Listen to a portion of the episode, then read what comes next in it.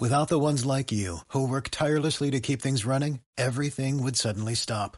Hospitals, factories, schools, and power plants, they all depend on you. No matter the weather, emergency, or time of day, you're the ones who get it done. At Granger, we're here for you with professional grade industrial supplies. Count on real time product availability and fast delivery. Call clickgranger.com or just stop by. Granger for the ones who get it done. Saludos cordiales, gentes del golf. La espera ha terminado. Llega el momento de. Bola provisional.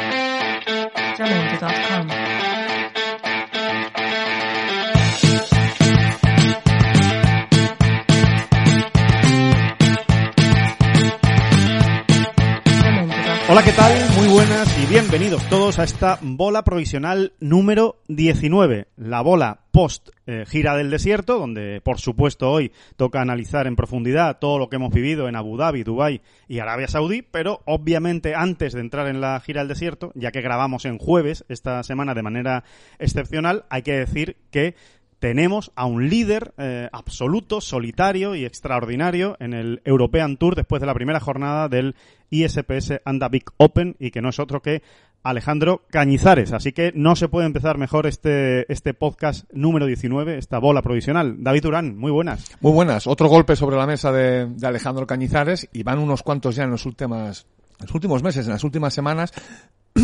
Creo que ya lo hemos explicado aquí o lo hemos hablado, ¿no? O lo hemos lo hemos, hemos contemplado este tema, ¿no? En, en alguna ocasión de que Alejand de que el golf está ahí, eh, la calidad está ahí, eh, la mejora está ahí, está haciendo vueltas, está haciendo algunas vueltas Muy buenas. verdaderamente sorprendentes en cuanto a, a, a bajo registro, ¿no? Sí, hay que recordar que eh, a finales de diciembre, precisamente también en Australia, en el PGA Australian Championship, hacía un 64 el tercer día. Así que ahora viene este 63, eh, menos 8 entonces, menos 9 ahora, con 10 verdis hoy y un solo, y un solo bogey, consecuencias muy buenas de 4 verdis en 5 hoyos para empezar y 3 verdis finales para rematar la, la tarjeta y sobre todo eh, lo que comentas, David, jugando muy bien, eh, pegando muy buenos tiros y prácticamente eh, bueno, hoy nos comentaba que solo ha fallado un green eh, y medio, porque otra la dejaba en el collarín, y, y que prácticamente casi todos los pas de Verdi pues han sido de 5 o 6 metros hacia abajo, o sea que lo que ha dado es un auténtico recital.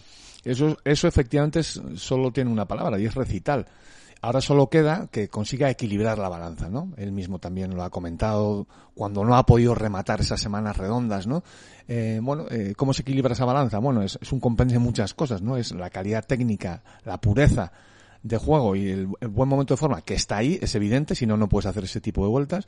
Bueno, pues conjuntarlo, compaginarlo, complementarlo con un equilibrio mental, una tranquilidad que, bueno, que rebaje las pulsaciones en los momentos concretos y que le ayude a uno a no ir pendiente de qué es lo que, del resultado, ¿no? Y, de- y, y seguir hoyo a hoyo, golpe a golpe, eh, avanzando durante el torneo. Sí, la verdad es que está dando muy buenas sensaciones Cañizares. Yo creo que eh, en- desde que se puso a trabajar con Robert Rock eh, recuperó un poco de, de- sus mejores sensaciones con el con el swing y después una vez ha pasado, yo creo todo el año pasado que fue muy malo, ¿no? Ya lo hemos contado muchas veces. Incluso tuvimos a Cañizares aquí en perdón en el en la bola provisional la tuvimos cuando estaba cuando estaba en Sudáfrica a principios de año. Ya nos comentó todo el, todo ese proceso que ha pasado. Yo creo que muy interesante y, y la verdad es que está jugando muy bien y como dices David, eh, es cuestión de que acaben cuadrando las cosas, pero está, está para luchar por los torneos, para luchar por las victorias y para mostrar todo ese gran golf que siempre ha llevado dentro el, el pequeño de la saga de los, de los cañizares. Y la actitud, ¿no? La actitud de Alejandro no es que hubiese sido mala antes o años anteriores,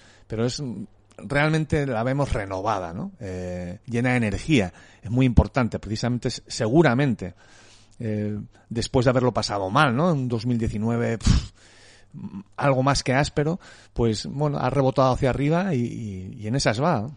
Hay que decir que Alejandro Cañizares ha hecho 63 golpes, es decir, 9 bajo par en el Creek Course, eh, en uno de los dos campos que se juega esta semana en el 13 eh, Beach Golf Links de Victoria, en, en, Australia. Se juega en dos campos, en el Creek y en el Beach Course. El más fácil, el más asequible es el Creek, el que ha jugado hoy Alejandro Cañizares, aunque los resultados son un poquito engañosos, porque de los 13 primeros que están en el, en el top 10, que están dentro de los, de los 10 mejores del, del torneo, prácticamente hay mucha igualdad entre un campo y otro. O sea que el viento está igualando mucho las cosas, está soplando, se espera mucho para el fin de semana. Vamos a ver si puede aguantar. Recordemos, es líder en solitario con dos golpes de, ventaja. No es la única buena noticia, ¿no? No, no, no es la única buena noticia. Eh, ahora comentamos la siguiente. Si te parece, vamos a escuchar eh, un audio que nos dejaba Alejandro Cañizares desde Australia contándonos su vuelta. Y ahora hablamos de Sebastián García Rodríguez.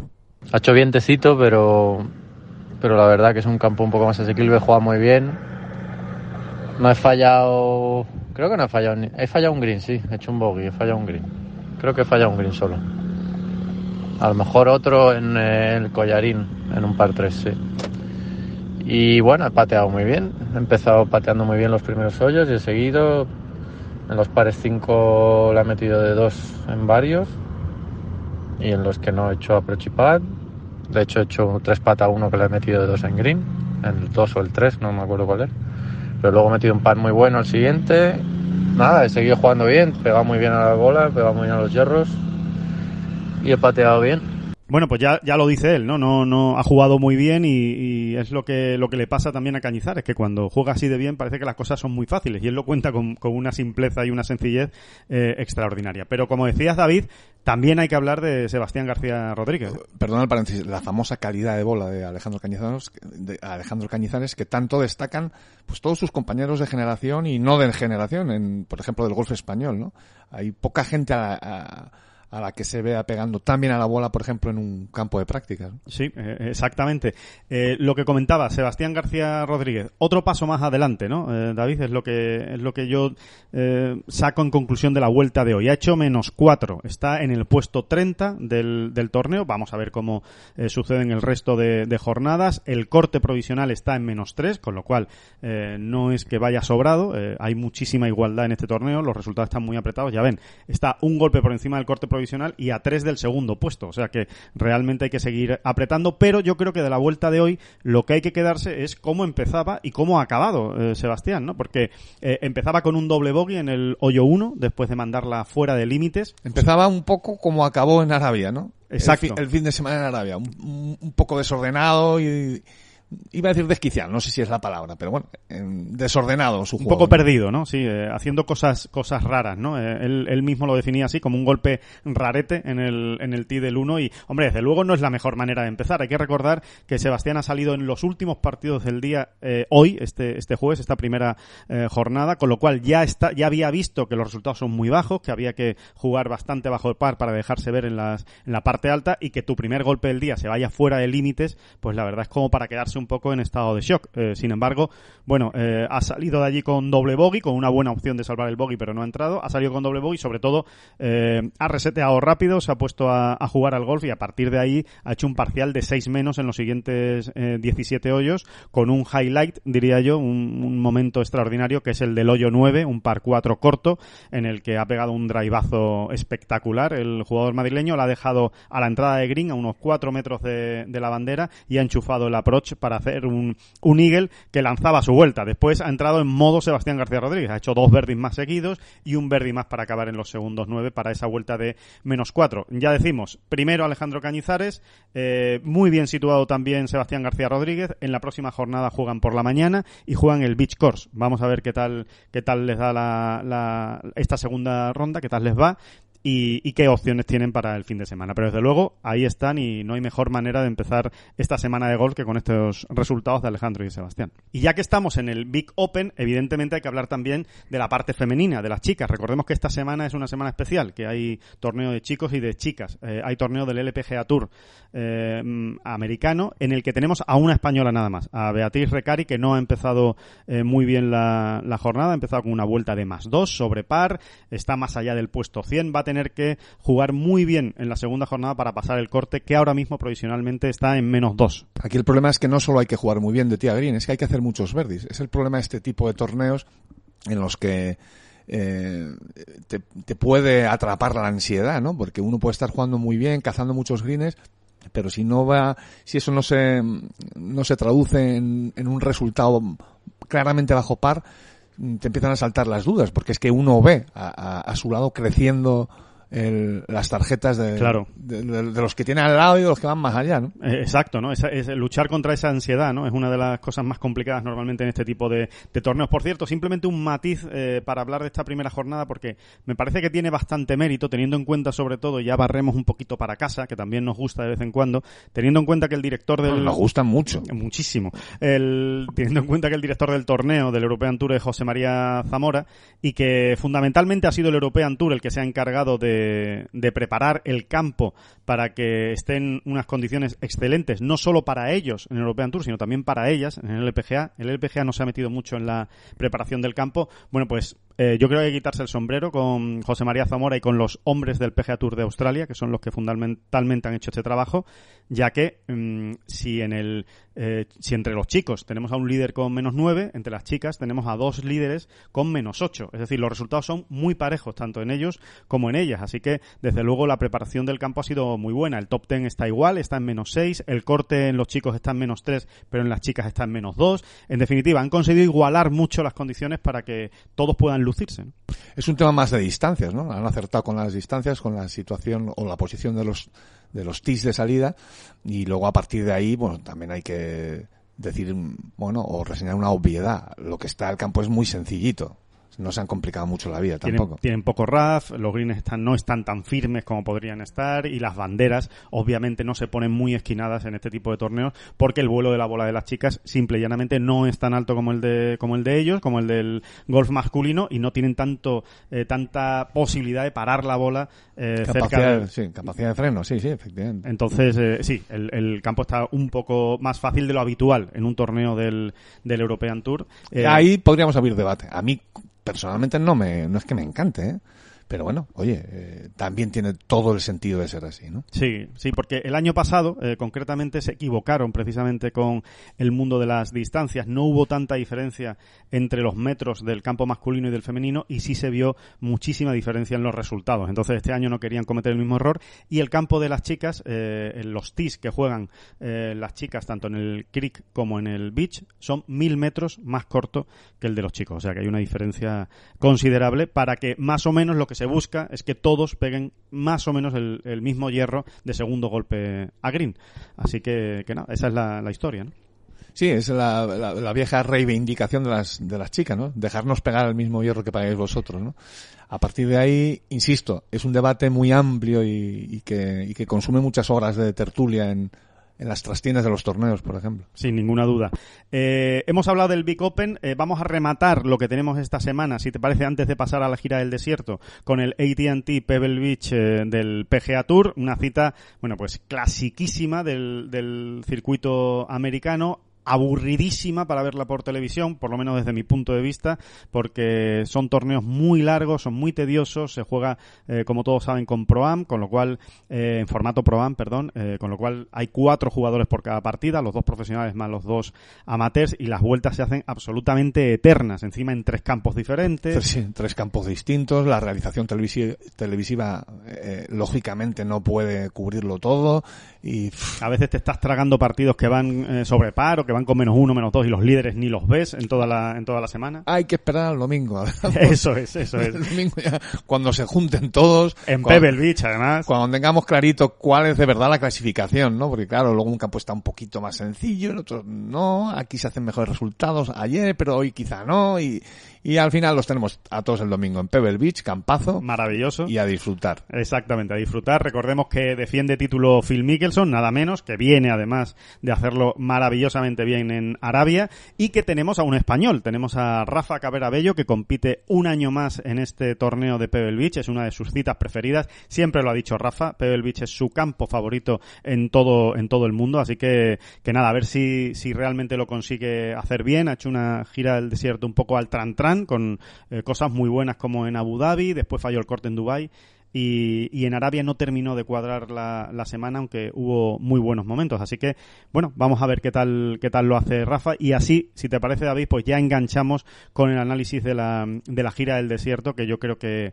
que ha dado mucho juego y que podemos hablar largo y tendido, ¿no? Mira, siempre he pensado una cosa, eh, basándome sobre todo en los gustos de Rafa, ¿no? Que acabas tú de citar no sé, siempre me ha dado la sensación de que, eh, de que el primer, de que la primera victoria de Rafa en el PGA Tour eh, debería ser o podría ser en este torneo.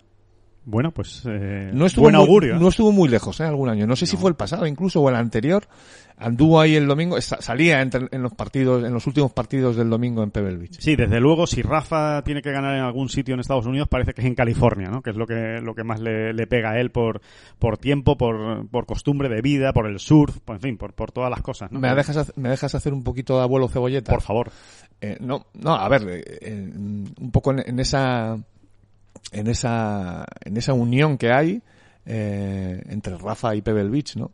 El, su primer grande, el primer grande que Rafa jugó fue en 2010 en Pebble Beach, el US Open. Ese fue su primer grande. Y el sábado salía en... Creo que era en el ante, antepenúltimo partido, por ahí más o menos. ¿no? Cuidado, cuidado. ¿eh? Salía en, en, los, en, los, últimos cinco partidos, vamos, para ser más exactos o para no meter la pata demasiado salía Rafa, luego no le fue muy bien el fin de semana, pagó la novatada y pagó la tensión y bueno, y todo, ¿no? Lo lógico, ¿no? Cuando sale todo, ¿no? Pero bueno, por ahí comienza, ¿no? Sí, ahí, ahí comienza ese idilio, ¿no? De, de Rafa con, con Pebble Beach, a ver si lo hace bien esta, esta semana, porque más allá de, de que estamos a principio de temporada, sí es cierto que este año Rafa no ha sumado tanto en esa gira asiática que también se le ha dado otros años eh, del PGA Tour en otoño, así que necesita, necesita ir sumando, necesita ir cogiendo botín para, para llevar una temporada un poco más tranquila en el PGA Tour y no verse con, con necesidades más, más tarde. Entonces, Vamos a, como decíamos, lo prometido es deuda, vamos a hablar de la gira del desierto. Eh, David, ¿qué, qué, qué sensación general te deja eh, la actuación de los españoles, eh, concretamente en la gira del desierto? Y, y, y quizá, pues, analizar ese, ese viejo tópico, ¿no? De que los rockeros eh, nunca mueren, ¿no? Y los viejos, los, los viejos, efectivamente, porque los rockeros los, de hecho los, los, rockeros mueren, de hecho, pero los viejos rockeros son los que no. Los viejos rockeros nunca mueren eh, con las victorias de Westwood y de Graham McDowell. Bueno, eh, pues es interesante saber dar sobre todo este tipo de cosas no sé por qué suelen ocurrir en años Rider, ¿verdad? Sí, sí, sí, sí, sí, hay más motivación. ¿no? Como que todo el mundo se pone un poco las pilas. Tam también no deja de ser una casualidad, ¿no? Eh, porque los torneos de golf ya sabemos cómo se deciden, ¿no? Muchas veces. Perdón. Eh, al margen de eso y, y, y, centrándonos más en la Armada, eh, solo hay un resultado, digamos así, llamativo, ¿no? Que fue el tercer puesto de Adri Arnaus en Dubai. Eh, a partir de ahí, eh, la, la, actuación de la Armada habría que irla diseccionando, ¿no? Por partes y fijándonos más en detalles concretos que son muy interesantes, o que pueden ser muy interesantes, eh, por encima de, de, lo que nos gustaría más comentar, que es una victoria, claro, varios segundos puestos, un resultado un absoluto, ¿no? Sí, realmente eh, ni siquiera Adri si somos honestos, podríamos decir que Adri estuvo para ganar, para ganar, para ganar en Dubái. Aunque es verdad que hubo ahí una ventanita abierta en los últimos momentos. Pareció que se podía meter, ¿no? Pareció que se podía meter en un desempate, por ejemplo. Eh, al margen de eso, pues si quieres podemos ir viendo un poco caso a caso. Yo creo que hemos comentado eh, largo y profundo la largo y profunda la actuación de Sergio García estas tres semanas. No es normal que Sergio juegue tres semanas consecutivas. No, no, es, es poco habitual, de, de hecho. Eh, ha querido comenzar el año así, eh, también para habituarse, para, entrar rápido en ritmo de competición, con los nuevos palos y demás, ¿no? Ryder Cup también, como comentabas tú antes. Eh, en este sentido, yo pondría a Sergio incluso mmm, en el primer peldaño, ¿no? De, del análisis eh, en cuanto a sensaciones, ¿no? A sensaciones positivas que nos ha dejado, ¿no? Eh, creo que Sergio está, bueno, es que al final no hay que descubrir grandes cosas, lo decía él, nos lo decía él el último día en Arabia, que en, él se encontraba mmm, tan a gusto en el campo ahora, eh, me refiero, él encontraba una calidad de bola en, en, sí, en su sí, juego sí, que no que no tenía, eh, dicho por él, desde 2008, ¿no? Sí. Y 2008 ya sabemos qué año fue el de Sergio, el mejor de su carrera. Sí, si te parece David, vamos a escuchar precisamente esa frase de Sergio para que todos eh, los oyentes de este podcast eh, lo escuchen de su propia voz y ahora lo seguimos analizando. La verdad es que yo me noto tocando la bola la mejor que lo he tocado en, en muchos años, eh, probablemente desde, de, desde, el 2008. Sí, y la verdad es que hay que, hay que seguir, hay que seguir por ahí y bueno, sobre todo tener, tener la confianza en ello, ¿no? Sabiendo de que, de que bueno, desafortunadamente van a, van a haber semanas en las que, en las que metes menos y, semanas en las que metes más, ¿no? En Abu Dhabi pues sí que pate, en, en Boquem un poquito más, en, en Dubai eh, quitando el sábado la verdad es que no pateé mal eh, y esta semana eh, la ha tocado bastante bien en líneas generales. Eh, no me han entrado todos los pads que me hubiera gustado, pero, pero bueno, eh, yo creo que es positivo. Pues no deja lugar a la duda, como comentabas, David, que, que, que así es, que no, rec no recuerda pegar tan bien a la bola desde 2008. ¿Significa esto, hay que volver a lo de siempre, aún a riesgo de ser pesado, ¿significa esto que Sergio va a ganar cinco torneos en 2020? Evidentemente no. Por desgracia, no, no significa, no hay una relación directa. Lo que sí significa es que se encuentra muy a gusto y sabemos, porque hay una trayectoria de 21 años a sus espaldas, sabemos lo que muchas veces ocurre cuando Sergio está tranquilo, a gusto en el campo, ¿no? Pues ni más ni menos que empieza a vérsele un domingo sí y otro también por ahí arriba, rondando, incluso en el último partido estelar y demás, ¿no? Hombre, hay que, hay que decir, eh, David, que al hilo de todo lo que estás comentando, eh, Sergio al final ha estado arriba en Abu Dhabi, ha estado arriba en, en Arabia, eh, no ha estado arriba en Dubai, pero sí ha hecho buenas vueltas en, en Dubai, sin patear nada, sin meter nada durante toda la, durante toda la semana. Oye, y hay que decir que está estrenando material. O sea, nunca en su vida había jugado con unos hierros ping y lo está estrenando y por mucha calidad y por mucho talento que tiene Sergio, que va sobrado de talento, eh, desde luego, y que nunca ha tenido grandes problemas precisamente para habituarse al nuevo material. Pero oye, eh, hay que, hay que dejarlo ahí, ¿eh? No, no es tan sencillo llevar toda una vida jugando con Taylor Made, eh, en los últimos dos años jugando con Callaway y ahora eh, coger unos palos nuevos que hasta visualmente son diferentes y, ponerse en ritmo de competición y hacer verdis y a pegar muy buenos golpes tan pronto. Sí, de donde se deduce primero que ha habido un buen trabajo en, en, bueno, en lo que llamamos la, El- la, la la pretemporada. de invierno, ¿no? Navidades, como queramos decirlo, ¿no? Ha habido un buen trabajo ya ahí. Le hemos visto cambiar también de driver incluso a mitad de torneo, ¿no? Correcto. Jugando una vuelta con un con el pin y jugando otra con el Taylor Made, por ejemplo, ¿no? Eh, y sí, eh, visto así, sus resultados son realmente, vamos a decir, notables, ¿no? Notable, Le sí, sí, ponemos sí. un y medio ocho tranquilamente, ¿no? Y después la actitud, ¿no? Que también No, lo comentaba. Y luego, que, que ya lo has comentado de pasada, creo que hay algo muy importante. Eh, realmente no ha, pateado, no, ha, no ha pateado bien en el sentido que no ha embocado mucho. Correcto, buen matiz. Pero, pero, pero, mm, es que esta es la clave. O sea, Sergio le hemos visto desesperado muchas veces, ¿no? Eh, por el asunto de, bueno, por el asunto del pad. Y no ha llegado a esas cotas de desesperación, ni de frustración, ni, ni muchísimo menos. Ni se ha acercado. Bueno, se le veía a lo mejor molesto, ¿no? O Decepcionado, más bien. decepcionado, ¿no? Por después de jugar grandes vueltas no ha poder- podido convertir todo lo que podía haber convertido, pero está muy seguro de la línea de trabajo que ha optado con Ramón Vescanza y eso es lo importante.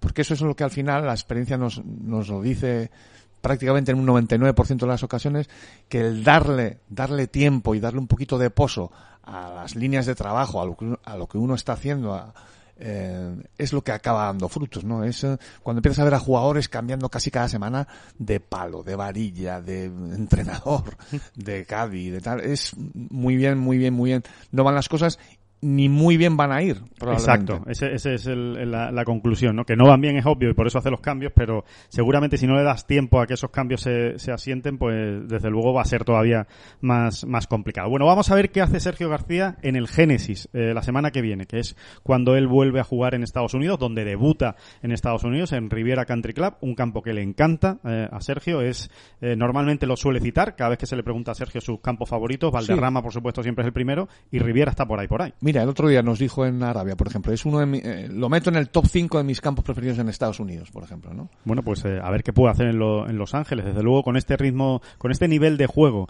eh, y con esta confianza en, el, en, en su, en su pad, en su nuevo trabajo de pad, se puede esperar cualquier cosa de, de Sergio. Pues sí, sí, yo creo que hay que decirlo abiertamente. Eh, y luego ocurrirá lo que tenga que ocurrir, porque la competencia es enorme y porque luego las cosas a veces no salen como uno quiere. Pero sí, yo creo que a Sergio hay que situarlo como favorito a la victoria, incluso en Riviera, fíjate. ¿Y qué más cosas nos deja la, la gira del desierto Pues aparte de tenemos de que hablar de Sergio? Adrián Arnaus, por supuesto. Sin ninguna Que duda. está ahí, que se ha comido algunos marrones importantes, el, por ejemplo, el fin de semana en Arabia, donde se había vuelto a situar ahí arriba. Bueno, prácticamente en Arabia hizo una grandísima primera vuelta, eh, todo salió bien, eh, de esas vueltas en las que jugó muy bien de Tiagrín y encima pues enchufó, eh, y luego sin embargo pues ha ido un poco eh, con demás, arrastrándose un poco más, ¿no? Sin que, sin que sea arrastrarse, porque arrastrarse suena a que se ha caído en la clasificación, no, porque él, aguantó el segundo día, pero le ha costado fluir, ¿no? O encontrar los verdis, sobre todo, ¿no? Sí, sí, sí, no, no terminaban de llegar, luego en, en cuanto había un accidente, por pequeño que fuera, la cosa se, se le complicaba muchísimo. Y bueno, pues eh, mm, me quedo con una idea de las tres semanas. Arnaus está ahí, eh, siempre aparece antes o después, siempre se asoma y no deja de lanzarnos guiños a todos, ¿no? Eh, Solo hay que esperar. Hay que sentarse y esperar a que este chico acabe ganando su primer torneo en el circuito europeo porque es cuestión, es cuestión de tiempo. Y si no lo gana, eh, va a ser cuestión de tiempo que suba en los rankings porque es que siempre va a estar eh, muy cerca de, de ganar. Lo vamos a ver más de un domingo ahí metido. Bueno, de hecho, si nos queremos agar- agarrar a las puras cifras, eh, Adri ha vuelto de la gira del desierto metidito en el top 100 mundial, que, que no lo estaba cuando fue allí. Así que solo aunque sea por esa noticia, pues ya hay que felicitarse. ¿no? Sí, sí, y con un buen bonus de puntos de la Race to Dubai ya sumados en esta en esta gira y, y que seguramente pues querrá rematar en las dos próximas eh, citas del European Tour en el desierto, que son en Oman y en y en Qatar, a la vuelta precisamente de Australia y una semana de, de descanso que tiene. ¿Qué más tenemos? Pues tenemos a un Rafa Cabrera Bello, ya lo hemos comentado un poco, que bueno, pues no está arrancando con la, con el motor tan engrasado como otras veces, eh, pero que aún así, pues su solidez ha dejado también destellos, Sí, como por duda. ejemplo en Abu Dhabi. Sí. Eh, Y, y te diría, David, que en Arabia realmente está machacado por lo que le ha pasado en ese, en ese hoyo 13. O sea, si, si le quitamos ese, ese hoyo 13 donde se ha dejado, creo que ocho golpes, eh, se dejó Siete, durante- creo que fue, ¿no? Siete, ¿no? O siete durante toda la semana, le metes esos siete golpes, lo dejas al par, ese hoyo, que es mucho decir, son las cuentas de la lechera, ¿no? Obviamente, pero bueno, que es así, habría estado rondando el top 10 del, del torneo. ¿no? Sí, se estrelló en esa pared del hoyo 13. Recordemos que es un par 5. Es un par 5 reconvertido a par 4 bastante larguito, sobre todo complicado, ¿no? Una salida con agua ciega un poco ahí a la derecha. Sí. Bueno, y se le complicó a, mu- a mucha gente, ¿eh? A muchos. Se le, se le- se le- especialmente a los españoles. Eh, se les dio bastante mal. Quitando el último Verdi de Sergio el, el domingo, eh, la verdad es que ha pasado muchas facturas ese hoyo a, a la Armada. Bueno, Sergio se dejó, se dejó pues, la mitad de sus opciones de victoria el sábado allí, que hizo un triple bogey desde el centro de la calle, ¿no? Exacto, yéndose al bunker de, Green y desde el Green, es- desde el bunker de Green esa sacada es la que acabó en el agua y terminó con el con el triple bogey, ¿no? Y mm, otro nombre que, que me gustaría analizar contigo, David, eh, Jorge Campillo. Eh, yo creo que había muchas ganas de ver a, Jorge en este inicio de 2020. Es verdad que ha tenido muchísimos cambios a, a su alrededor, que yo creo que han influido, pero nos deja quizá un sabor de boca un poco eh, amargo, ¿no? De una digamos que una buena actuación en Abu Dhabi, sin tampoco tirar cohetes, pero, pero bien, pasó el corte y estuvo metido entre los 30 primeros, y después ni se acercó eh, a los cortes en Arabia y en, y en Dubai sobre todo en Dubai En Arabia estuvo un poquito más cerca. A ver, es que yo creo que a Jorge Campillo ya es obligado ponerle más galones. Y en el momento en el que tú a un jugador le pones más galones, le estás exigiendo más. Y yo creo que a- eh, eh, yo creo que además a él le tiene que Motivar, ¿no? le tiene que motivar y le viene muy bien que pues que por ejemplo en este podcast le estemos exigiendo más, ¿no? Eh, yo creo que él también lo ve así ya, ¿no? Él ya ve su carrera eh, de esta manera también, ¿no?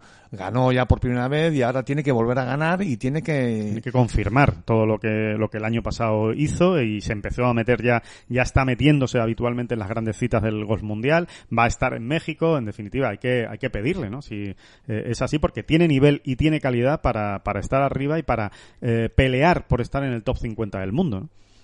Así es, así es y, y, bueno, su consistencia su consistencia obliga, obliga a, bueno, pues a, a- a exigirle también, ¿no? Y bajo esa exigencia, pues realmente no ha dado la talla en esta gira al desierto. Tampoco nos vamos a escandalizar, ¿no? No, hay que, hay que meter ese matiz, yo creo, ¿no, David? Que también lo hablábamos con él, que realmente es que han, tenido muchos cambios en, los últimos, en las últimas semanas. Ha cambiado todo el juego de palos, está jugando con unos eh, palos completamente nuevos, eh, se casó, una nueva vida, no, no ha tenido toda la atención que habitualmente tiene en pretemporada eh, para prepararse para, para el golf, ha estado con otras cosas, como es lógico, como es natural en la vida personal de, de cada uno, así que vamos a dejarle un poquito más de, más de tiempo, ¿no? Recordemos que Noman fue segundo el año pasado, o sea que, que se puede esperar también mucho de Campillo en, en, los siguientes torneos. La verdad es que preocupa poco ver a Campillo, eh, o sea, ver los resultados de Campillo en la gira al desierto. Preocupa poco de, viniendo de quien viene, de este jugador que es un prodigio de consistencia y que no, y que no es alguien que vaya a perder los nervios tampoco. Yo apostaría tranquilamente a, en favor de, bueno, de una mejora inmediata, ¿no? Hay que decir también que otros dos nombres, Pablo Arrazábal y Nacho Elvira.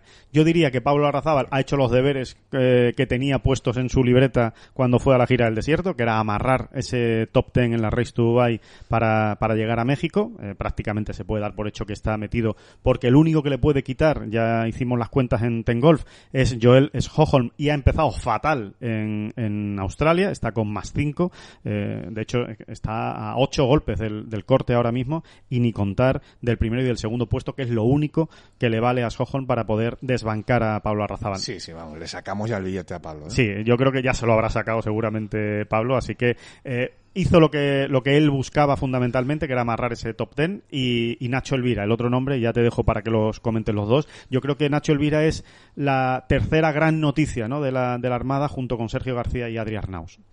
Sí, sí, a unos niveles, bueno, lo que hablábamos antes al principio, ¿no? Que no es que haya habido resultados eh, rimbombantes o, auténticos golpes sobre la mesa, ¿no? Salvo ese tercer puesto, si acaso, de, de Adri, ¿no?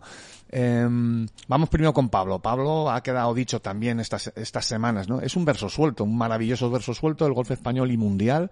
Eh, en realidad él los deberes ya los traía hechos a la gira del desierto porque había ganado. Eh, tiene asegurados los derechos de juego en el European Tour hasta finales de 2021 y, y bueno, eh, la maravilla de Pablo es que casi cuando menos te lo esperas volverá a estar ahí. No, y, y, después hay que, hay que apuntar que está jugando muy bien, que está jugando mejor que nunca, seguramente, al gol de Tia Green. Me parece que es, eh, haces un, apunte muy interesante, ¿no? Y es, es, es, precisamente eso, ¿no? Que es un verso suelto, pero que en, en los últimos meses, también desde que trabaja con Robert Rock. Exacto, por cierto. Mm, y con su hermano, trabajando con su hermano Alex y demás, pues eh, lo hablábamos con su Cádiz, Raúl Quirós, ¿no? Está, se le ve una, una calidad de tía Green que no se le veía, que no se le había visto en toda su carrera. Ha encontrado consistencia, que era una palabra que estaba en las antípodas de lo que Pablo Arrazábal era como golfista. Era una maravilla alrededor de Green y, pateando uno de los jugadores más fiables que, había en el circuito europeo, a pesar de las rachas y tal y cual por la que todo el mundo pasa, pero se metía en muchos líos Pablo Arrazábal y sin embargo, en esta gira del desierto, que lo hemos estado viendo, eh, se ha metido en muy pocos líos. Más bien ha sido un tema de pat, sobre todo en Abu Dhabi y en Dubai. Bueno, fue un tema de pat y un arranque absolutamente desastroso en la tercera jornada de sábado, donde él ya estaba metido ahí arriba. En Arabia, ¿no? Estaba metida en una segunda línea interesante para cometer el fin de semana.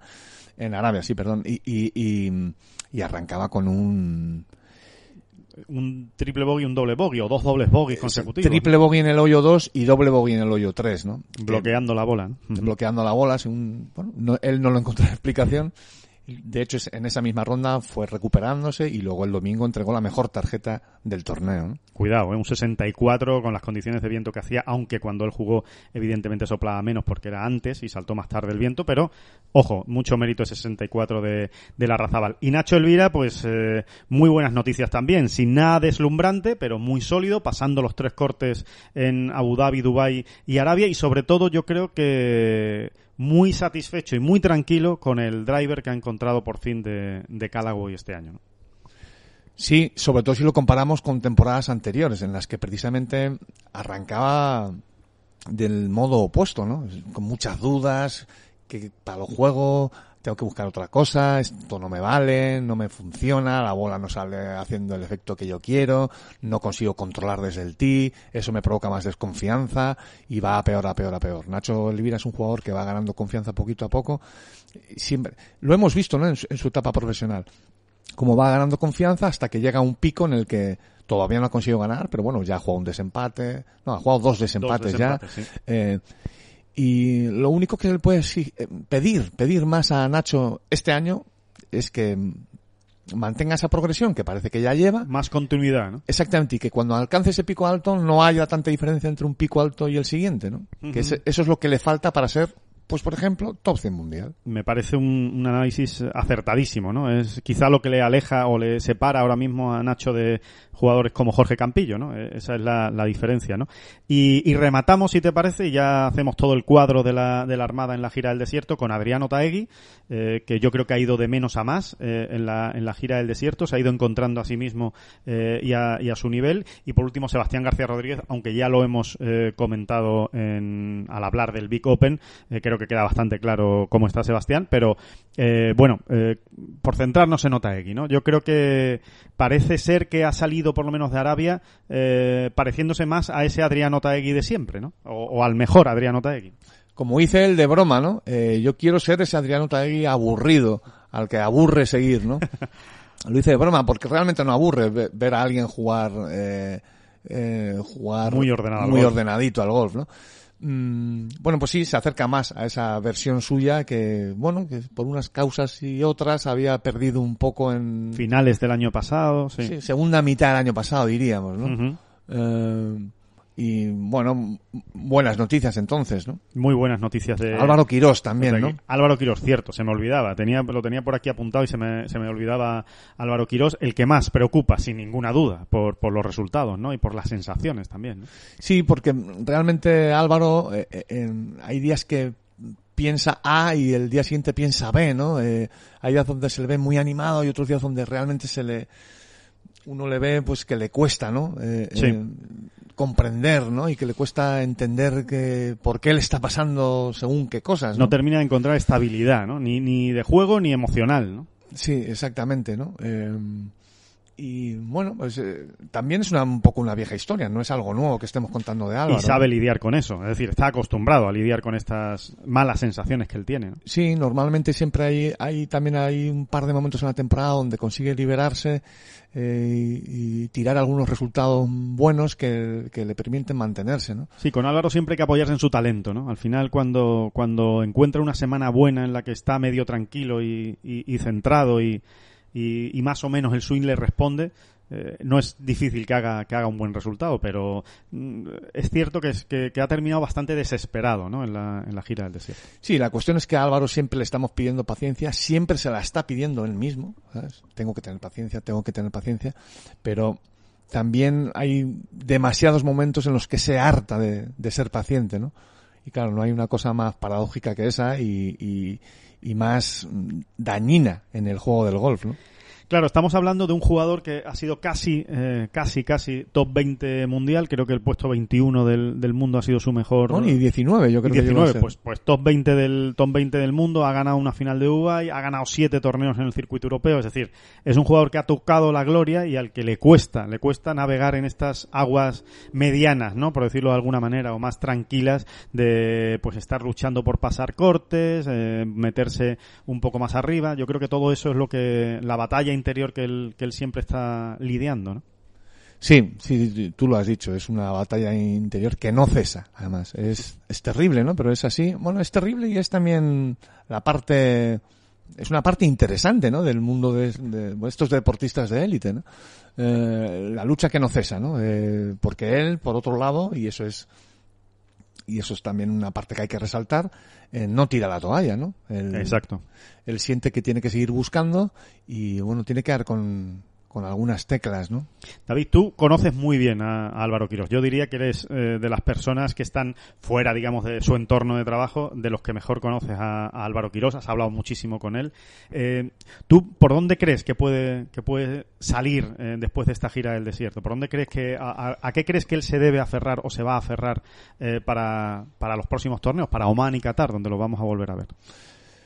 A ver, yo creo que tiene que aferrarse a la línea de trabajo que tiene esto es, no sé cómo de perogrullo suena, pero mm, verdaderamente mm, toda la capacidad y la intención que ponga en mantener esa línea de trabajo, digámoslo ahora o recordémoslo, bueno, pues que, que ha, ha, cogido más o menos nueva, ¿no? Tampoco es que sea escandalosamente nueva, con Pepín Rivero, su entrenador prácticamente toda la vida, también asesorado por José María Olazábal, ¿no? Cierto. Gran amigo suyo que le está ayudando. Mm, bueno, pues mantenerse ahí, ¿no? Eh, yo creo que a Álvaro a veces le falta un poco eso, ¿no? Es decir, eh, trazo una línea de trabajo, la diseño con, con quienes me, me, asesoran para ello. En quienes confío, ¿no? Y, y, y, la mantengo, la mantengo, la mantengo, ¿no? Porque quizá Álvaro a veces ya no es más tanto perder la paciencia como sentir una frustración tremenda que le, que le lleva a veces pues a buscar cositas nuevas enseguida y a veces eh, la ensalada esa que sale pues no es la, realmente lo mejor. Uh -huh. Bueno, me parece que, que, ha sido interesantísimo este, este análisis, no solo de Álvaro Quirós, sino de toda la, de toda la Armada en esta... Sí, esto que, eh, sí, sí, la, el que acabamos de hacer, ¿no? Porque hemos estado allí realmente bueno, un año más, ¿no? Nuestra sí, gira del desierto. Nuestra gira del desierto, las tres semanas, estando con todos los españoles, pasando mucho, mucho tiempo con ellos y, y yo creo que es la mejor manera de, de, poder trasladarle a ustedes, que es de lo que se trata, eh, cuáles son las sensaciones, por dónde viajan, ¿no? Eh, los jugadores españoles del. Bueno, aquí el muchachito, europeo. aquí el muchachito se ha hecho amiguito de Stenson, se ha hecho amiguito de Tommy Fleetwood. No, eso, quiero, eso quiero, ya lo contaremos. Con más o menos humor, con más o menos gracia, quiero decir que no, que al final no solo estás con los españoles. ¿eh? No, ojo, eh, ojo con la entrevista que publicamos con Martin Geimer. Yo creo que ha sido muy interesante. Muy, muy, muy interesante. Creo, además, Martin Geimer es un tipo que siempre suele tener cosas interesantes que decir. Eh, bueno, pues hemos estado ahí con, con, con, con la Florinata en sí, realidad, ¿no? Sin ninguna y duda. Westwood con, también. Sí, sí, sí. Hemos estado eh, con todos los jugadores europeos. Ya lo diremos. ¿eh? Hemos tenido que hablar con ellos para un tema muy bonito, muy bonito el, el, el, tema para el que hemos hablado y que podremos desvelar en breve. Yo creo que en dos, tres semanas vamos a poder desvelar de qué se trata todas estas charlas que hemos tenido con, que hemos tenido con Stenson, con Westwood, con Que has tenido, claro, que, se ha, que se ha hecho amiguito. bueno, no, no diría yo tanto, pero bueno, por lo menos para eh, enarcar una ceja cuando nos cruzamos en un pasillo, pues por lo menos para eso, para eso sí va a valer. O sea que desde luego que ha sido muy interesante esta, esta gira del desierto.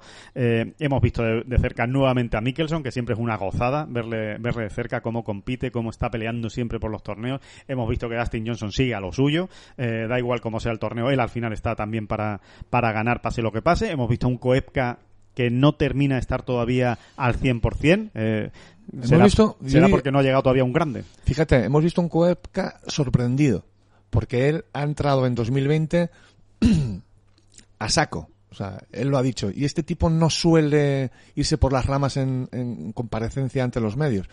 Él ha dicho con mucha claridad que está entrenando más que nunca, que se ha dado un plazo de unos años para exprimirse al máximo en, en, digamos en las horas de entrenamiento, ¿no? Para ver hasta dónde puede llegar. Para ver hasta dónde puede llegar y por eso digo que hemos visto al final en Arabia los últimos días a un Koepka sorprendido porque realmente mmm, pues toda toda esa eh, nueva manera de enfocar su carrera y su trabajo no le ha dado los frutos apetecidos ni en Abu Dhabi ni en Arabia, ni en que Arabia. son los dos torneos que él ha jugado a la gira del desierto. No es que haya sido ningún desastre, pero mmm, realmente nunca se le ha visto. No, no ha estado para ganar, aunque en Arabia llegó en un momento a aparecer, pero sí, para ganar. Arabia, para ganar, a no. mitad de jornada del sábado, realmente se había metido ahí entre los cinco primeros y un, un bogey, precisamente en el hoyo 13. Lo, lo, terminó de frenar y ya desde ahí no, no hubo manera de volver a reengancharse, ¿no? Pero, Por eso digo que um, le hemos visto un poco sorprendido, ¿no? Sorprendido a malas en este caso. Sí, sí, porque estamos hablando de un jugador que cada vez que se ha tomado al 100% un torneo no le ha ido nada mal. Eh, por eso tiene esos resultados que Creo honestamente que él eh, esperaba llevarse más botín de estos dos torneos en Abu Dhabi y Arabia. Bueno, vamos a ir eh, rematando este, este podcast, esta bola provisional, por supuesto. Ahora lo que toca es el gabinete de curiosidades de Oscar Díaz, que ya nos está esperando para contarnos cosas interesantes. Y, y después rematamos, si te parece, David, a la vuelta de, de Oscar con John Ram, por supuesto, y, y ese último eh, torneo de la semana pasada, ese Phoenix Open, donde no terminó de meterse en la pelea por la victoria, pero una vez más eh, estuvo, estuvo arriba. Así que vamos con Oscar Díaz con el Gabinete de Curiosidades. Oscar Díaz, muy buenas, ¿qué tal? ¿Qué tal Alejandro? ¿Cómo estás, David? Pues este, con muchas ganas, muchas ganas de, de, abrir el gabinete de curiosidades porque lo tengo a rebosar precisamente de, de curiosidades, valga la redundancia. va, va, la cosa, creo que hoy la cosa va de nombres, ¿no? De nombres, apellidos, eh, historias curiosas en torno, en torno a nombres, ¿no? Sí, como decían en el exorcista, ¿no? Es, es importante saber el, el, nombre de los demonios a los que nos enfrentamos. Así les arrebatamos su poder. Bueno, no me voy a poner tan grandilocuente porque no tiene, aquí no estamos hablando de, de, demonios y sí de jugadores de golf. Y he aprovechado para hacer una recopilación de unas cuantas curiosidades relacionadas con los nombres. Primero os lanzo una pregunta. ¿Cuál es vuestro nombre de golfista preferido? Eh, pues eh, a ver, eh, así ha sido, has pillado aquí a, Mira, a, mí, pelo. por ir a uno muy moderno y muy de rabiosa actualidad, a mí me gusta ¿Sí? mucho Tommy Fleetwood. Creo que Tommy ah, Fleetwood, mira. creo que si te llamas así, ya tienes handicap 5. o sea, ya, ya, partes con handicap 5. Vamos. Yo, yo en, esa, sí, sí, en esa misma línea de, de David, el primero que se me ha venido a la cabeza es el de Rasmus Hjogard. Ostras, pero ese es elaborado, ¿no? Lo de, bueno, Rasmus. Sí, Rasmus, sí, me, gusta lo de Rasmus, ¿sabes? Rasmus, Rasmus. No sí, sé. sí, sí. Hay un, hay un grupo sonoro. que se llama The Rasmus. Eh, no sé, vendrá de Erasmus, supongo. Será la versión noruega de. Claro. No sé, en fin. Y el Geogar, a saber qué significará, pero vamos, sí, suena épico, suena vikingo, ¿no? Exacto. Suena, a mí, mira, voy a tirar para casa. A mí John Ram me parece imbatible. O sea, esa sonoridad que tiene el apellido, aunque que, que además nos recuerda a, esa palabra, a ese ariete, ¿no? Eh, de, de, la palabra inglesa, aunque realmente el apellido sea suizo, a mí me, me, me gusta muchísimo. Está muy bien tirado. Está muy bien Muy tirado. contundente. Sí, sí, pasa, eh, un poco, bueno. pasa un poco lo mismo que con Tiger Woods, ¿no? Tiger Hombre, Woods. claro. Pero bueno, ahí Tiger tiene la, la, especialmente iba a hablar de él, eh, Tiger tiene ese apodo que ya ha asumido casi como nombre propio, que como bien sabemos es el, no, era el, apodo de un coronel amigo de su padre. Un, un, coronel vietnamita que coincidió con, con Earl Woods en su momento y como homenaje pues se lo puso a su hijo que en realidad se llama Eldrick Tont, que Tont es un, el segundo nombre viene por parte tailandesa de, de claro. Cultida, de su madre, y bueno, pues, pero eh, ya na, casi nadie se acuerda de que se llama Eldrick Tont, y todo el mundo, eh, evidentemente, lo tiene en la cabeza como, como Tiger. Y hay efectivamente, que, es un nombre decir, muy sonoro. Oscar, hay que decir también que Tont es bastante sonoro, por otro lado. O sea que... Sí, pero bueno, nosotros que somos muy dados a los juegos tontos de palabras, nunca mejor dicho, pues, en fin, deberíamos evitarlo. me parece bien, me parece bien. Sigamos. Bueno, aquí te, no vamos a hablar de, de, bueno, vamos a hablar de algunas coincidencias. Por ejemplo, bueno, Sergio García, sabemos que hay varios, varias personas que, que comparten ese nombre, como por ejemplo un jugador de, de fútbol y también entrenador. Eh, y mira, el ganador de, esto lo descubrí hace relativamente poco y me hizo mucha gracia. Christian Besuidenat, el, el ganador de la estrella Dam Valderrama Masters, comparte apellido y nombre con uno de los mayores especialistas en Bach, un pianista espectacular también de, de, origen sudafricano. Comparten apellido, pero no tienen nada que ver a nivel familiar. Pero bueno, más curiosidades con nombres. ¿Sabéis Vamos. quién es el golfista del circuito europeo que tiene el nombre más largo? Nos toca muy de cerca, ¿eh? Pues es Gonzalo Fernández Castaño. Solo que Gonzalo Fernández Castaño, además, en cuanto al nombre, se llama Gonzalo Félix. Eh, de los ingenios. Y, Exactamente, de los ingenios golfísticos. Y luego su segundo apellido es Hernando, con lo cual su nombre completo es Gonzalo Félix Fernández Castaño Hernando. 36 letras en total. Y bate por cinco letritas a Josh Luiten. Dices, no, si Josh Luiten es muy corto. Bueno, no, en realidad Josh Luiten se llama Willibrodus Adrianus María Luiten. Agárrate a los pelos del pecho. Sí, sí, sí, sí. A mí lo de Willy Brodus me, me encanta. ¿Willy, Willy qué? Willy Brodus. Willy Brodus. No Willy sé Brodus. qué traducción tendrá, pero vamos, es de la marinera. O Y sea que luego- Jost, Jost es un apodo. Sí, sí, Jost es un apodo porque no, no aparece ni en el nombre, ni en el segundo nombre, ni en el tercer nombre. Porque es Willy Brodus Adrianus María. Bueno, O sea lo, de Adrianus, lo de Adrianus María habría que investigarlo. Debe Y- tener ahí una parte sí. latina. Y Willy Brodus, Sí, sí, y Willy efectivamente. Brodus nos, nos traslada al medievo rápidamente. Total, Suena exacto. a señor tirano y fecal. Le, le pasa un poco parecido a Ricardo Santos, que dice, va, Ricardo Santos es cortito y no es muy largo. Bueno, pues en realidad se llama Ricardo Alexandre Lousao dos Santos, que también tiene 31 letritas. Tampoco está mal. Y bueno, si nos vamos a la otra parte del, del, del abanico, eh, el nombre más corto lo tiene Gary Stahl, que son con ocho letras nada más. Que, que es así, y- que y no bueno, tiene más. nada, no tiene más chicha. Y luego, bueno, también está Tom Luis, pero Tom Luis ya sabemos que Tom es la contracción o eh, el hipocorístico de, de Thomas, con lo cual realmente su nombre es un pelín más largo. Kevin Na, Pero Kevin bueno. Na no está mal, ¿no? Kevin Nash cortísimo, vamos. Eh, bueno, lo que pasa es que lo que no sea ciencia cierta Nada es nada. si tiene algún algún otro apellido, pero sí, sí, Kevin Nash son siete palabras y nada de nada. Oscar, y, Oscar, y una curiosidad. eh, ¿Has mirado todos los nombres de todos los jugadores del circuito europeo? Sí, lo del circuito europeo sí. Me entretuvo hace un tiempo. Madre, madre mía. Madre mía del amor hermoso. Sí, sí, así, así de enfermo estoy. Así se, Bueno, luego así se, forjan, jugadores que así se forjan comparten- las leyendas, así se forjan las leyendas de, de- Exactamente. de boom y Bueno. demás. o sea. Claro.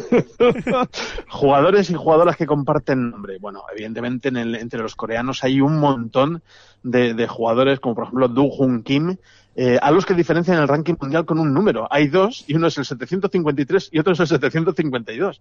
Y tenemos, en cuanto a jugadoras, pues a una ganadora de Major, que se llama Jeonggeun, eh, ojo, a ver si lo pronuncio bien, que esto es complicado.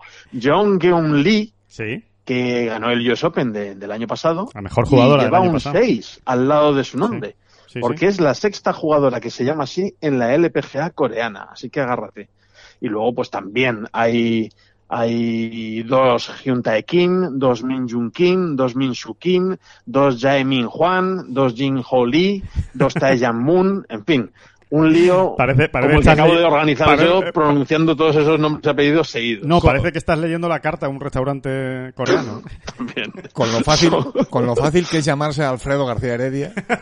Sí, exacto, así, mira, distinguido y bueno, pues también tenemos coincidencias en el plano latinoamericano. Álvaro Ortiz, este Sí. joven mexicano que ya está triunfando en el, en el PGA Tour y hermano de Carlos Ortiz, eh, pues eh, coincide su nombre con un costarricense de 46 años, que está más allá del puesto 1000 en el ranking mundial y en, la, y en algún torneo han coincidido. Eh, en- y bueno, lo que hacen es añadir a- al mayor, le ponen una letrita adicional para que se distingan.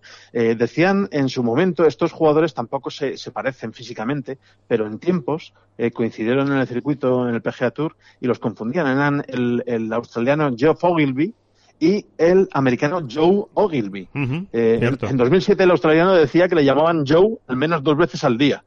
Y eh, bueno, eh, la verdad es que se empezaron a distinguir cuando de Adelaida consiguió su primera victoria, luego ya ganó aquel US Open, aquel US Open que perdieron más bien eh, Phil Mickelson y, y Colin Montgomery, y las confusiones ya empezaron a, a medrar dado que eh, pues eh, el australiano tenía un poquito más de categoría. Aunque, aún así, cuando coincidían les solían cambiar las cosas en las taquillas.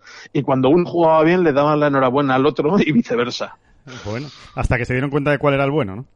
Exactamente, eso es. Luego, bueno, otro, otra curiosidad llamativa eh, de un golfista europeo eh, relacionada con nombres. Eh, ¿Qué golfista europeo le puso a una de sus hijas el nombre de un campo de golf?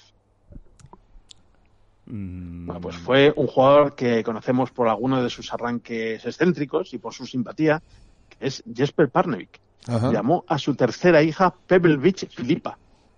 mira, mira por dónde. Y a su cuarto hijo lo llamó Fénix, escenario de su primera victoria en el PGA Tour. Y a sus dos primeras hijas se llaman Ida Josephine Peg, y Peg es otra manera de decir ti, o sea, es el soporte de, de madera sobre el que se pone la bola, y Penny, por la moneda que suele utilizar eh, para marcar la bola. Así que todos sus hijos están marcados por el golf. Tú sabes, De alguna eh, manera. Oscar, ¿tú sabes quién fue eh, la primera pareja de Sergio García en Ryder Cup? Sí, sí, sí, sí. Jesper Parnevik. sí. Y, y todos sabemos, parece que algo, algo caló, ¿no? Por ahí, o hubo una conexión, porque ya sabemos cómo ha llamado Sergio a su primera, cómo llamó Sergio a su primera hija. Efectivamente. Con Eso el es, nombre eso del es. hoyo de un campo de golf. Concretamente de Azalea, Augusta, Azalea. efectivamente. Es un magnífico ejemplo para complementar, complementar esta información. Y bueno, voy a hacer una, ahora un pequeño salpicón de marisco acerca de, de distintos jugadores. Algunos casi, algunos os sonarán, otros os sonarán menos, que tienen nombres que yo considero curiosos. Para empezar, pues John Merrick, un jugador del, del PGA Tour que creo que ya está en, en el Champions Tour, Sí. eh, que representa a Estados Unidos en la Copa del Mundo de 2009 y que comparte nombre con el llamado hombre elefante victoriano, ese inglés de cuerpo deforme eh, inmortalizado por la película de David Lynch. Eh, no obstante, si somos estrictos, el personaje histórico se llama Joseph Merrick, aunque en la película de Lynch se llamara John. Ajá. ¿Qué más tenemos? Bueno, pues un par de jugadores latinoamericanos. Armando Favela, Armando Favela, pues eso, nos recuerda aquel chiste, ¿no? Que hacíamos eh, con el ministro de Vivienda argentino, aquello de Armando Casitas. Eh, bueno, solo que de manera más, más humilde. Bueno, es un, el, el caso es que este jugador es el mejor jugador de la historia de la Universidad de Loyola y también ha jugado en torneos del PGA Tour, sobre todo en el torneo de Mayacoba, se ha estado eh, bregando también en el PGA Tour Latinoamérica y, y, sospechamos que está harto de gracietas de este tipo. Otro jugador que lleva a cuestas el San Benito, su apellido es Ricardo Malacara que fue campeón Magnífico. en la gira de Cádiz Corona de 2011 y participante en varias, varios años en la gira Negra Modelo, que es como se llamaba el circuito local mexicano y que compite con frecuencia con Armando Favela. Eh, en fin, ponerles juntos en un, en un partido es llamar a la tormenta. Parece, una, también parece a... una película. Sí, sí, sí, al chileno Marc Tullo de Best. Marc Tullo de Best. De Best era su segundo apellido, uh -huh. que es un, un jugador chileno de origen escocés y que, bueno, que ese segundo apellido, pues yo creo que le viene bien como refuerzo moral, ¿no? En caso de crisis de fe.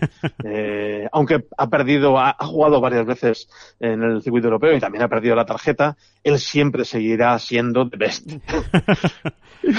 y luego también tenemos a Chichi Rodríguez, un nombre, pues eso, que nos hace gracia, ese sí. veterano jugador puertorriqueño, boricua, que adoptó su apodo de Chichi Flores, un jugador de, su jugador de béisbol favorito. Y él puso una demanda a los productores de la película A Wong Fu, gracias por todo, porque uno de los travestis del largometraje, el interpretado por John Leguizamo, se llamaba justamente como él, Chichi Rodríguez, uh -huh. y no le hizo ninguna gracia. Bueno. Eh, ya que estamos con, con cine, nos vamos a un jugador estadounidense que ganó un US Open, el de 1936, y que comparte nombre con el personaje de John Travolta en la película Fiebre del sábado de noche. Ambos se llamaban Tony Manero. Sí, señor. Lo que no sabemos es si los guionistas de Fiebre del sábado de noche se inspiraron en, en el Tony Manero de golfístico para llevárselo a, a esta película. Eh, bueno, otro nombre curioso y otro nombre histórico y que también ha, ha estado, eh, le hemos visto en el cine, eh, una jugadora del LPGA Tour que se llamaba Robin Hood. Eh, bastante mala leche la de sus padres que teniendo ese apellido le pusieron Robin de nombre, ¿no?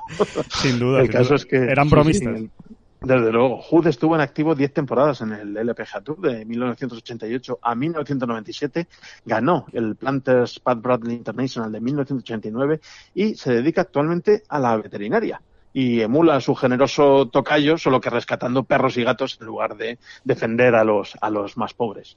Y si, te, si os parece, cerramos este capítulo con una familia de dibujos animados. Eh, empezamos con, con Minia Blomkist, que es esta sí. jugadora ¿Sueca? Eh, sueca que ha estado jugando durante mucho tiempo en el Ladies European Tour.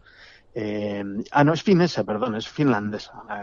Eh, y su sobrenombre eh, como es lógico, es Minnie, como la ratoncita de Disney, la, la novia de, de, Mickey Mouse. Pero es que su marido es el también finlandés Rup Kako, eh, ah, al que también nos solemos, bueno, nos hace mucha gracia esto de Rup Kako y también el nombre de su compañero, de Mikko Korhonen. Hacemos también chistes muy sonoros con ellos y tal. Pero el caso es que Rup es el nombre del tío Gilito, o de Ángel Scrooge en finlandés. Así que tenemos a Minnie, Minnie Mouse, casada con el tío Girito.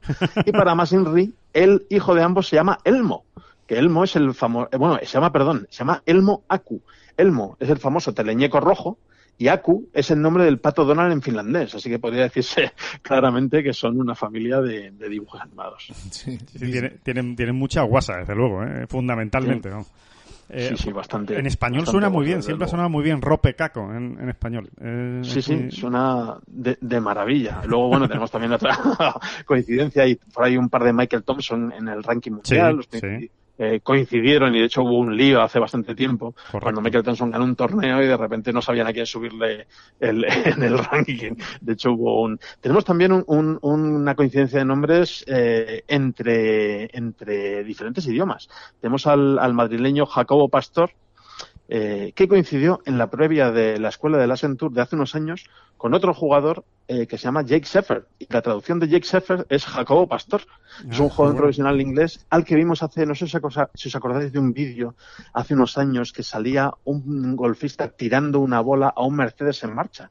Y ese Mercedes lo conducía David Coulthard, el, el antiguo sí. campeón de Fórmula 1. Bueno, pues el, el, que tiraba esa bola era Jake Sheffer, que es el Jacobo Pastor inglés. Ah, en fin, este es un bueno, batiburrillo de coincidencias, de nombres y de curiosidades que espero que os haya, que os haya entretenido. Sí, hemos, hemos repasado maravillosamente el santoral del, del golf, así que, que, bueno, ya sabemos más historias curiosas de, de nombres. Está muy interesante, muy divertida la, la sección y el gabinete. Me, quedo con la con el matrimonio entre el tío Gilito y Mini. Eso es Yo lo del ratón y el pato no lo veo. ¿eh? Esa, esa, esa convivencia me parece un poquito extraña. Eso es insuperable. Así que, bueno, pues nada, que fenomenal, Oscar. Muchísimas, muchísimas gracias. Siga usted desactivando bombas en, en Boom, que ahí, que ahí le seguimos viendo todos los días en, en Antena 3 y que, que vaya muy bien, que haya mucha suerte y seguimos hablando la semana que viene en una nueva bola provisional. Genial. Venga, un abrazo fuerte. Jamendo.com. Bueno, pues historia, historias, eh, perdón, de apellidos y de nombres eh, curiosos con, con Oscar Díaz. Y ahora, pues vamos a hablar de uno de los que él citaba, precisamente, de, de John Ram, que tanta sonoridad y, y también, y también suena y también juega este, este muchacho al golf. Otro top ten más, otro top ten más, que parece que se dice así, que, que es muy fácil, pero eh, ahí acabó, noveno en el Waste Management Phoenix Open. Noveno y muy frustrado acabó, acabó John Ram porque no pudo realmente pelear por la, por la victoria Después de ser segundo en el Farmers, ¿eh? este es el arranque del muchacho. de, de 2020, ¿no? Eh, una vez, una vez más. Hay que decir que eh, la lectura de la semana en Phoenix la hizo él. Él es bastante transparente a la hora de analizar su, su golf, no, no suele engañar a nadie. Y, y la verdad es que, bueno, pues jugó nuevamente muy bien de, de tía Green, con eh, seguramente menos preciso de lo que suele ser habitual con los hierros y en un torneo en el que se hacen tantos verdis como en el Phoenix Open no se dejó tantas opciones claras de verdi como, como se necesitan, pero realmente lo que le frenó, lo que le impidió eh, pelear por esa victoria que acabó en manos de Webb Simpson, pues eh, fue sin ninguna duda el pat. No terminó de patear bien, no terminó de meter pads claves e importantes que son los que a él al final pues le lanzan ¿no? en, la, en la clasificación y le meten en la pelea por todo. Aún así yo creo que, que bueno, el balance con John eh, es un poco es un poco reiterativo y pesado, pero pero bueno que ahí está, una vez más, una vez más, una vez más y, y a ver hasta dónde llega, sobre todo cuando vengan las citas importantes. ¿no? Esos pads, eh, por, por irnos a la terminología anglosajona, de entre 10 y 20 pies, ¿verdad? Eh, de- Exacto. bueno, 3 a 6 metros, ¿no? exactamente, de 3 a 6 metros. Esos pads que, esos pads, eh, me ha dado hoy por decirlo con P, paps, Pop-ups. Esos pads, ¿no? Que, que son la clave, ¿no? De- decían. Sí, al final son los que definen, yo siempre he dicho eso, ¿no? Son los que definen a los ganadores cada semana. Cuando uno enchufa, digamos, por ponernos tontorrones, pat y medio de, de entre 5, 4, 5, 6 metros al día, pat y medio, ¿eh? Pat y medio. Es decir, 6. 6 en, En la semana. Sí, a poco que haya ido bien, lógicamente, el juego de Tia Green eh, es lo que te pone ahí, ¿no? Mirando al triunfo en los últimos nueve hoyos. Sí, yo siempre te he escuchado la teoría, eh, David, de que los pads de dos metros para abajo son los que te mantienen en, lo- en los torneos para no, para no caerte, o sea, para, para estar siempre con opciones, y los de tres a, a seis metros son los que te dan la, la victoria o el triunfo. ¿no? Sí, esa es una teoría, bueno, tan absurda como cualquier otra, pero hombre, a lo que se refiere esa teoría es a una cosa, y es que es muy difícil, nadie consigue dejarse opciones de Verdi de metro y medio con- continuamente. Normalmente desde metro y medio pateas para Verdi, sí, es verdad, en pares 5 sobre todo, y, y sobre todo en esas instancias lo que estás es salvando pares, ¿no? Por eso, al final esa teoría lo que te dice es eso, ¿no? Que cuando tú metes muchos pads, más que de dos metros, fíjate, yo te diría de metro y medio, cinco pies, ¿no? Hacia abajo. Cuando metes muchos, muchos, muchos de esos, te estás manteniendo, porque normalmente estás pateando desde esas instancias para salvar pares que te mantienen ahí, ¿no? Y, y, y lo que te dispara verdaderamente son esos pads que están en distancias convertibles de 4, 5, hasta 6 metros, ¿no? Pero que normalmente no se suelen meter muchos, ¿no? El día, la semana que tienes buena desde esas distancias, pues estás ahí arriba rápidamente, ¿no?